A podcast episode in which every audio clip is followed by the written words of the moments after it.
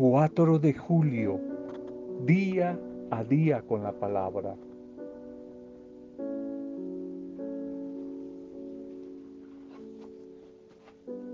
Cuando un gobernante es entendido, se va a mantener el orden. La tierra, por el buen entendido y sabio, va a permanecer estable. Proverbios 28.2. Proverbios 28.2. Cuando el gobernante es sabio, se va a mantener el orden y va a permanecer la tierra estable. Seguimos en nuestra cadena de oración, de intercesión por todos nuestros gobernantes, aquí en nuestro país por el gobernante que sale y por el nuevo, el nuevo que se va a posesionar en los próximos meses, próximos días. Orando por él, orando por su gobierno, pidiendo que Dios les haga sabios, que los haga eh, entendidos. Porque es que cuando hay una autoridad, no solamente en lo civil, sino en la familia, en la educación, en lo, en lo eclesial, cuando hay un liderazgo sabio, bueno, fuerte, entonces vamos a ver el orden, vamos a ver eh, la armonía en las sociedades. Pero hoy en día, qué tristeza, quizás donde quiera que miremos, desde los diferentes gobiernos hasta las mismas familias, los negocios, los vecindarios, y nos encontramos con el drama de estamos rodeados de gente corrupta, de gente no sabia, de gente muy inestable. Por eso, ¿cómo necesitamos de seguir orando para que Dios suscite a través de su espíritu líderes a nivel mundial en las diferentes áreas, empezando por nuestra familia, verdaderos influencers de vida, de esperanza y ojalá de la vida desde el proyecto de Jesús.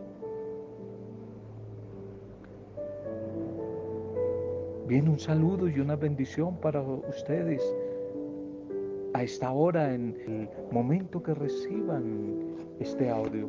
Saludo para ustedes, nuestra oración por las familias, nuestra oración por los diferentes grupos, negocios, oraciones que nos piden, intercesión por tanta necesidad que no falta, sigue apareciendo en nuestro caminar diario. Intercesión por tu vida, tú que la estás pasando mal. Ánimo, no pierdas la esperanza que estamos orando por ti, oramos contigo también. Ánimo que en la buena noticia del amor de Dios, tiempos mejores, tiempos mejores van a llegar. Ánimo, ánimo. Oramos hoy en la vida de Lucilita, de Lucerito, por nuestros enfermos, por todos nuestros necesitados. Oramos hoy dando gracias por todos los que están de cumpleaños, por todos los que celebran la vida, alguna fecha especial, alguna fecha importante. Oramos por ellos, oramos por tantas familias que sufren, que sufren por sus familiares, enfermos, agonizantes, en la cárcel, tantas cosas que suceden como la en días pasados, aquí en una de las cárceles de nuestro país, tanta gente por los quemados, por los accidentados, tantas personas que por ahí a veces nos piden oración de niños, jóvenes, ancianos que se han quemado en, en la casa y están en clínicas sufriendo en su cuerpo, esa dura realidad de, un incendio. Hoy oramos por todos ellos. Lloramos en este día por los dibujantes. Hoy es el día del dibujante y todo lo relacionado con el, con el dibujo, eh, diseño gráfico, publicidad. todos esos campos. En el día del dibujante damos gracias al Señor y oramos por todos los dibujantes o que están en ese campo. Segundo mensaje para hoy. La bendición de la gratitud. La bendición de la gratitud. Primer libro de los tesalonicenses, carta a los tesalonicenses, primera 5.18. Den gracias en todo, den gracias en todo, porque esta es la voluntad de Dios para con ustedes en Cristo Jesús. Ser agradecido, ser agradecido que es una bendición que atrae bendición. Pero, ¿cómo me duele? Me gusta insistir mucho sobre este tema. Ustedes se habrán dado cuenta. Me gusta insistir mucho en la gratitud, porque es que definitivamente la gratitud trae paz al alma, trae victoria, trae bendición, pero también nos aterriza para ver la realidad de hoy. Un mundo ingrato, una sociedad ingrata. ¿Cómo me duele ver a tanta gente desagradecida? desagradecida. Algunos han olvidado el bien que Dios, que otras personas les han hecho. A veces olvidamos las bendiciones. Las hemos olvidado como en días pasados que trabajamos ese Salmo 103, donde el orante le pedía a Dios, no olvides, no olvides las bendiciones que Dios ha derramado. No olvides uno de los grandes pecados del pueblo de Israel el olvidar la capacidad de olvido. Hemos olvidado el bien que se nos ha hecho. Algunos creen que lo que tienen es lo que ellos han merecido por sus méritos y se les ha olvidado. No recuerdan que en la base siempre hay una acción de gratuidad, de bondad, de nuestro Dios a través de la vida. O si la persona es atea de la misma vida, ser desagradecidos es una muestra de que no sabemos quiénes somos, ni tenemos claro cuál es nuestra función en la vida. Hoy tenemos la tendencia a creer que todo lo merecemos y que los demás están simplemente obligados a darnos lo que queremos y punto, de eso se trata. Y eso hace daño y destruye las relaciones. Se ha malinterpretado eso de dar sin recibir nada a cambio. Porque en toda acción debe haber una reacción. En toda acción debe haber una respuesta de agradecimiento tenemos que ser conscientes de que hemos recibido mucho, de que mucho hemos recibido y de lo que hemos recibido es gratuito, es un regalo. Es un regalo que Dios, que la vida, que los otros nos hacen y que debemos responder con amor, con bondad, con comprensión a esos detalles, a, a los gestos de los demás. El ser agradecidos implica no olvidar, implica recordar lo que los otros han hecho por nosotros y comprometernos a ayudarles en lo que está a nuestro alcance. A veces me he quedado callado ante una actitud de algunas personas, porque recuerdo que ella me ha hecho mucho bien, me ha bendecido en momentos en que más lo necesitaba y no debo dejar que mis emociones negativas, temporales de ese momento, compliquen una situación. El agradecimiento implica una actitud explícita y clara frente a la otra persona. Es decir, uno debe manifestar el agradecimiento. Hay que manifestarlo de alguna manera hay que manifestarlo. De nada sirve quedarse callado frente a esa persona todo lo que sentimos por su actuación. Si me quedo callado, si no valoro al menos una palabra, gracias. ¿Cómo me impacta que ese texto de Lucas 17, 17, la historia de esos diez leprosos que fueron sanados por Jesús y uno solo, uno solo regresó para dar gracias. Uno solo fue grato, los demás no, desagradecidos. Uno solo regresó a dar gracias, respondiendo a Jesús que dijo, ¿y acaso no eran diez? ¿No eran diez los que fueron limpiados? ¿Y dónde están los otros nueve? Jesús quizás hoy se sigue preguntando, y luego no son tantos los bendecidos, ¿y por qué tan poquitos? ¿Por qué tan poquitos los que dan gracias cada día? Ojalá que tú estés dentro de ese grupo de los que valoran y regresan a Jesús para darle gracias. Reconocen la bondad de Dios. Nosotros no podemos ser del grupo de los nueve, sino del que regresa para reconocer que Dios se ha manifestado plenamente. Regresan para ser agradecidos. Ser agradecidos es entender que Dios es libre, libre al bendecirnos. Por eso quisiera pedirle al Señor que nos libere de todo orgullo, que nos dé un espíritu de gratitud para con Él mismo, la vida, para con los demás. Por eso quisiera invitarte a que escribas una lista, recuerdes a las personas que han sembrado una bendición en ti. El bien que otros han hecho y dales gracias. Dale gracias. Gracias por, por la bendición que un día sembraron en ti. Ser desagradecido es la esencia misma del corazón de las personas duras de corazón, de las personas que no han sido tocadas todavía por el amor, por la misericordia del Señor diría Nicodemo en el capítulo 3 de San Juan, los que no han nacido de nuevo.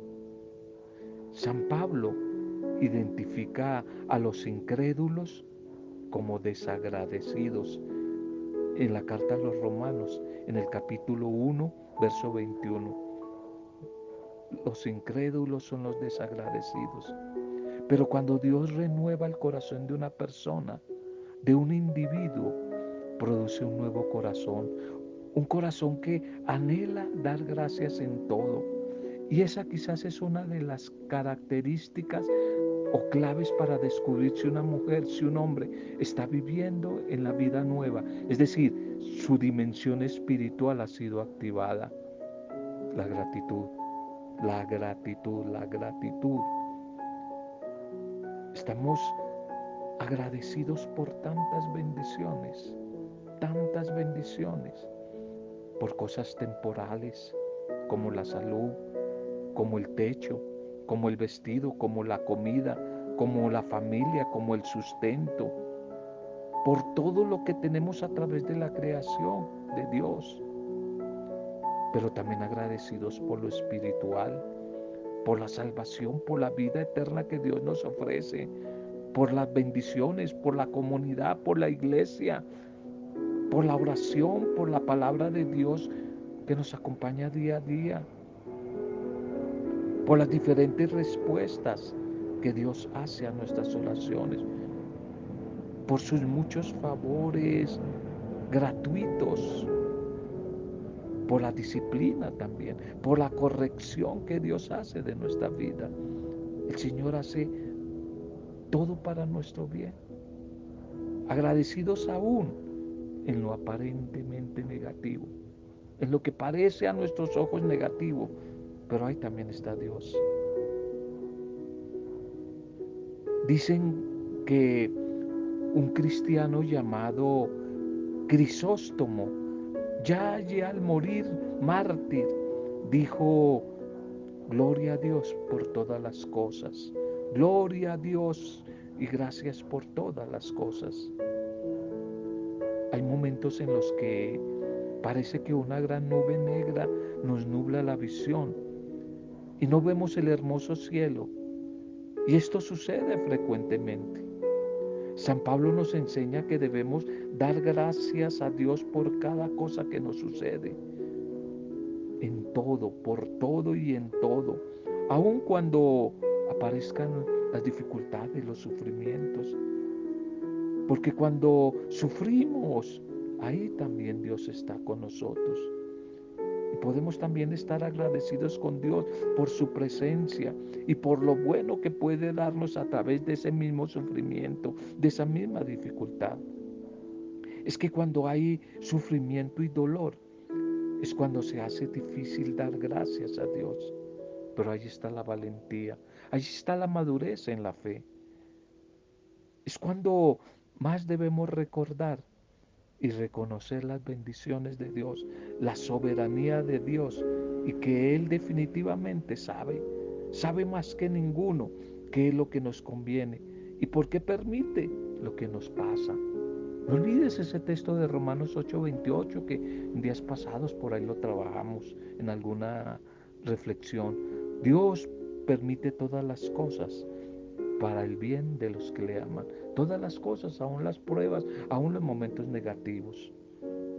Por eso la invitación de San Pablo, ser agradecidos, dar gracias en todo, en todo y por todo, porque esta es la voluntad de Dios para con nosotros en Cristo Jesús. Primera de Tesalonicenses 5:18. Salte del grupo de los desagradecidos. No olvides la ingratitud, la ingratitud, los desagradecidos. La ingratitud atrae maldición, ruina, miseria y muerte. En cambio, la gratitud, la gratitud siempre atrae bendición, abre puertas de bendición, de esperanza, de paz, de bienestar, de salud es que no es normal, es anormal lo contrario.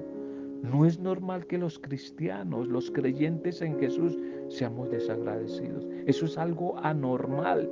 Pero sin embargo, vemos tanta gente que reza, ora, lee la Biblia, van a los templos, pero desagradecidos, desagradecidos con Dios, con la vida, con el país. A toda hora están hablando palabras de ingratitud, de muerte y no de vida y no de esperanza.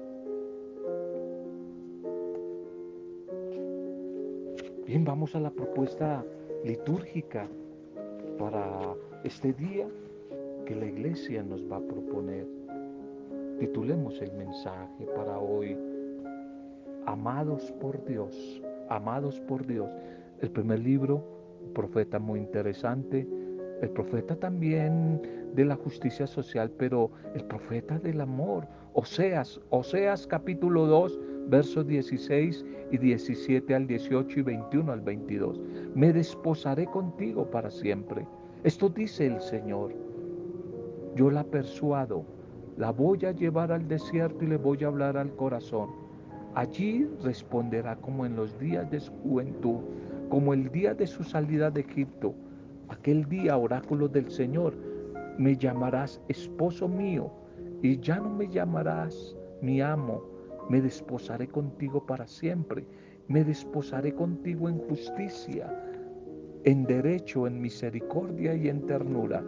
Me desposaré contigo en fidelidad y conocerás al Señor. Amén. Amén y amén. Este profeta Oseas que surge después de Amós, después del profeta Amós que lo vimos en días pasados, allí en el reino, en el reino del norte, en el reino del norte, por allí por Samaria, quizás a mediados del siglo octavo antes de Cristo, que durante los acontecimientos nada fáciles del pueblo que precedieron al destierro de este reino del norte, y seguía este pueblo sumergido en crisis política.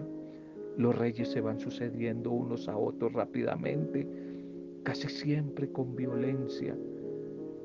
Y la situación religiosa del pueblo no era tampoco nada, nada envidiable. Este pueblo pueblo se había convertido en idólatra, que prefirió el culto de Baal, el dios de la naturaleza y de la fecundidad. Eso significa Baal, el dios de la fecundidad, de, de la naturaleza, rechazando al dios Yahvé, el dios que le eligió y que le libró de Egipto. Pero quizá lo específico de Oseas es como una doble dimensión que vive en su vida personal este profeta. Por un lado, sufre por el drama con su mujer y como miembro del pueblo le duele la infidelidad de Israel hacia su Dios. Este profeta se casó con una mujer llamada Gomer, una cortesana sagrada de los Baales, idólatra, intentando el profeta redimirla de su oficio, rescatarla, convertirla al Dios Yahvé. Pero después de unos años felices, esta mujer echa para atrás y vuelve a caer en la tentación y le es infiel a Oseas, quien a pesar de todo la seguía amando e intentando rescatar, recuperar. Y en este hecho ve el profeta el símbolo de la tormentosa relación del pueblo elegido con Dios y el amor de Dios a su pueblo. Y a pesar de sus pecados, Dios, el Señor fiel, el esposo, aunque su esposa le era infiel, su pueblo, Gomer le era infiel, se prostituía, él intentaba convencerla de nuevo. Él intentaba acercársele para darle amor, para darle ternura, para cortejarla. Allí como en el desierto, en la soledad, cuando seguía el enamoramiento, la etapa del enamoramiento, porque era reciente todavía la liberación y el éxodo del pueblo en Egipto. Dios la ama y la quiere de nuevo como su esposa y para siempre. Y anuncia que aportará a ella el derecho, la justicia, la misericordia, la compasión, la fidelidad. O sea, se está de nuevo intentando hacer lo mismo con su esposa Gomer. Esta mujer que se ha alejado de nuevo, se ha ido del hogar. Y por medio de esta profecía, Dios quiere mostrar su amor bondadoso, su amor compasivo y misericordioso a la comunidad comparándola con el amor de los esposos. Dios mismo es el que corteja a su esposa. Hoy la esposa es su iglesia. Hoy la esposa es la comunidad. Hoy la esposa somos nosotros. El pueblo, el pueblo, el nuevo pueblo elegido. El nuevo pueblo elegido somos nosotros. Dios nos quiere llevar de nuevo al desierto y allí avivar ese amor primero y sellar una alianza nueva, eterna, que tendrá como característica la unión perfecta entre los enamorados. Pero hay quienes han optado por amar al Señor de una manera más entregada, fuera de tanto ritualismo, de tanto convencionalismo del mundo y de la misma iglesia. Sea como laicos comprometidos, como religiosos, cada cristiano puede ser también un místico, también en este tiempo puede dejarse seducir por el amor de Dios y puede llevar a donde Él quiere un corazón encendido de amor. Dios nos llena profundamente de su bondad. Nos quiere sumergir en una experiencia tal que reconozcamos que de ahora en adelante ya no podemos vivir sin Él. Ya no podemos vivir sin su presencia, sin su vida, por medio de una relación de amor permanente. Hermoso texto este, el de Oseas, que la liturgia nos lo propone para estos días. El Evangelio para hoy, Mateo 9, 18, 26. Mi hija acaba de morir, pero ven tú y vivirá. En aquel tiempo, mientras Jesús hablaba, se acercó un jefe de los judíos que se arrodilló ante él y le dijo, mi hija acaba de morir, pero ven tú, impón tu mano sobre ella y ella vivirá. Jesús se levantó y lo siguió con sus discípulos.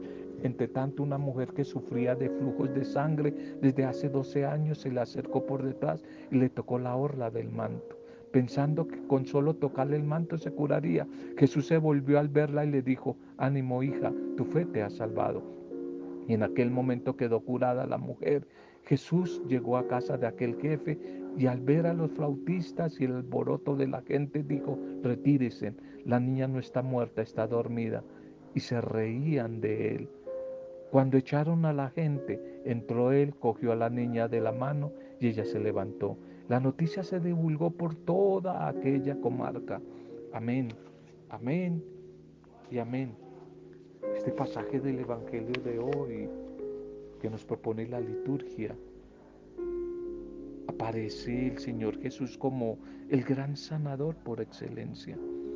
Es encontrado por un personaje quien ante la situación límite de la muerte de su hija, lo busca, lo busca quizás como su última esperanza. Y en medio de este encuentro aparece una mujer enferma desde hace mucho tiempo que le toca el borde del manto. Jesús reconoce la grandeza de su fe que hace que ella obtenga la curación. Y luego al llegar a casa, el Señor coloca en orden y levanta a la niña. Así se manifiesta otro gran milagro que se va a difundir por todos los alrededores. El amor de Jesús el Señor es grande y llega a todos, pero siente especial predilección por todos aquellos que sufren. Reconoce a quienes se acercan a Él con fe y no los deja ir sin darles una respuesta de bondad.